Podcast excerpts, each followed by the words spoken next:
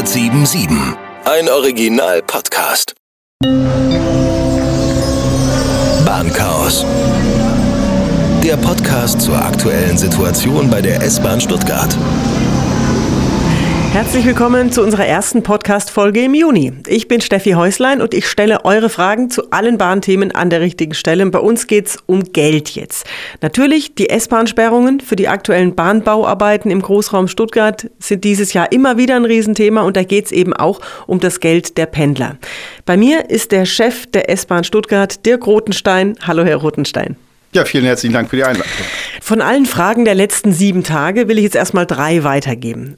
Zunächst, Daniel aus Fellbach hat geschrieben, bei ihm geht es um die Entschädigung für die Pendler. Die Bahn zahlt denen, die ein Abo haben, ja 49 Euro. Daniel schreibt, Steffi, das ist zu wenig, fragt den Rotenstein nach einem Nachschlag. Fünf Zwinker-Smileys.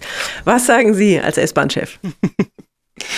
Ich als S-Bahn-Chef kann das nachvollziehen, dass das bei den Pendlerinnen und Pendlern als zu wenig äh, erachtet wird. Aber man muss fairerweise dazu sagen, ne, es gelten erstmal die gesetzlichen Rahmenbedingungen ne, oder äh, gesetzlichen Entschädigungsregelungen. Ne? Mhm. Und über die sind wir hinausgegangen als DB. Das ist ja auch keine Entschädigung der S-Bahn, sondern eine Entschädigung der DB. Ja? Und äh, für die Kurzfristigkeit der Information ähm, wurde diese Entschädigung bezahlt. Und dafür finde ich sie auch tatsächlich ausreichend.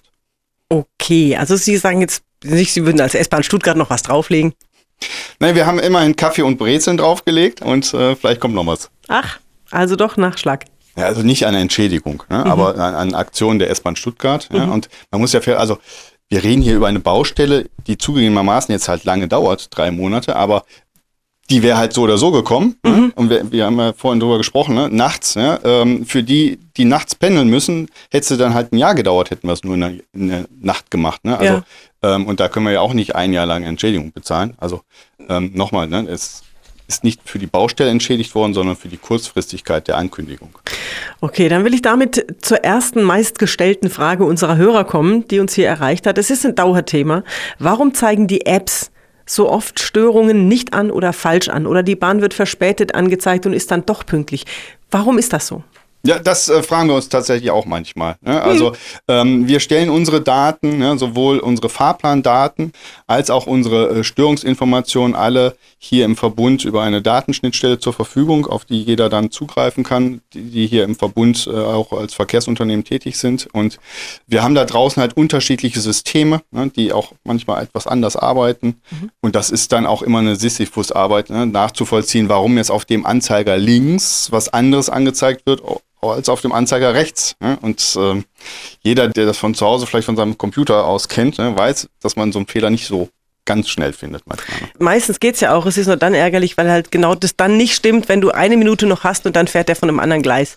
Genau. So. Ne? Und was man ja nie vergessen darf, aber das ist dann vielleicht ein Thema für den nächsten Podcast, ja, wenn eine Störung eintritt, wissen wir ja auch nicht sofort, wie es dann weitergeht. Ja? Also mhm. Also wenn ein Zug liegen bleibt, als Beispiel äh, äh am Hauptbahnhof, da müssen wir ja auch erstmal schauen, ne? wie, was machen wir denn mit den Zügen, die jetzt danach kommen Richtung Hauptbahnhof? Wie, wo lassen wir die hinfahren, ne? wo ne? müssen wir sie wenden lassen und dazu brauchen auch wir Zeit ne? Mhm. und das ist die sogenannte Chaosphase, so nennen wir die intern. Nein, die äh, heißt Chaosphase? ja, natürlich. Geh weg.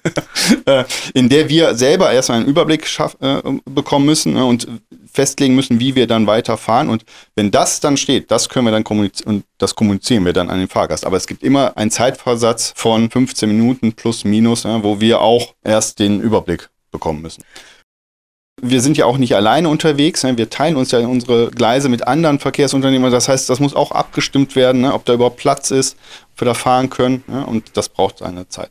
Also geht es eigentlich darum, wie viele Züge unterwegs sind gerade. Das heißt auch um die Tageszeit.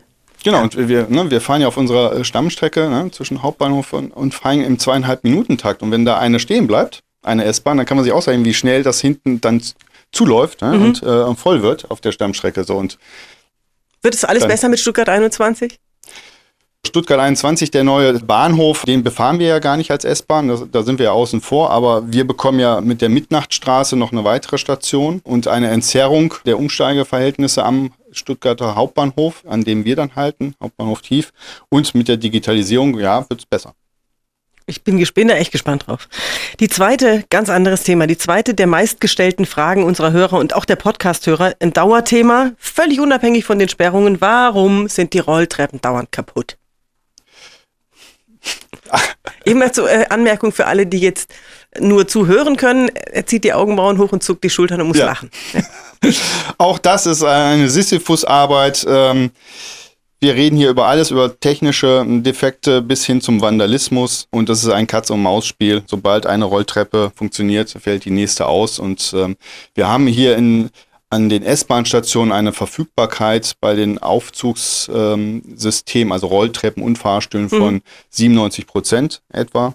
Also sind da sehr gut. Aber natürlich, wenn ein Fahrgast vom Hauptbahnhof oder von, von der Schwabstraße ne, an die Oberfläche kommen möchte und die Rolltreppen funktionieren nicht, und das sind genau die, ne, die bei den drei Prozent dabei sind, dann ist es natürlich ärgerlich. Und das, das darf nicht sein. Und ähm, wir sind dabei, ne, sie dann auch immer sehr schnell wieder zu entstören, aber natürlich müssen die Ersatzteile kommen, müssen die Firmen da sein.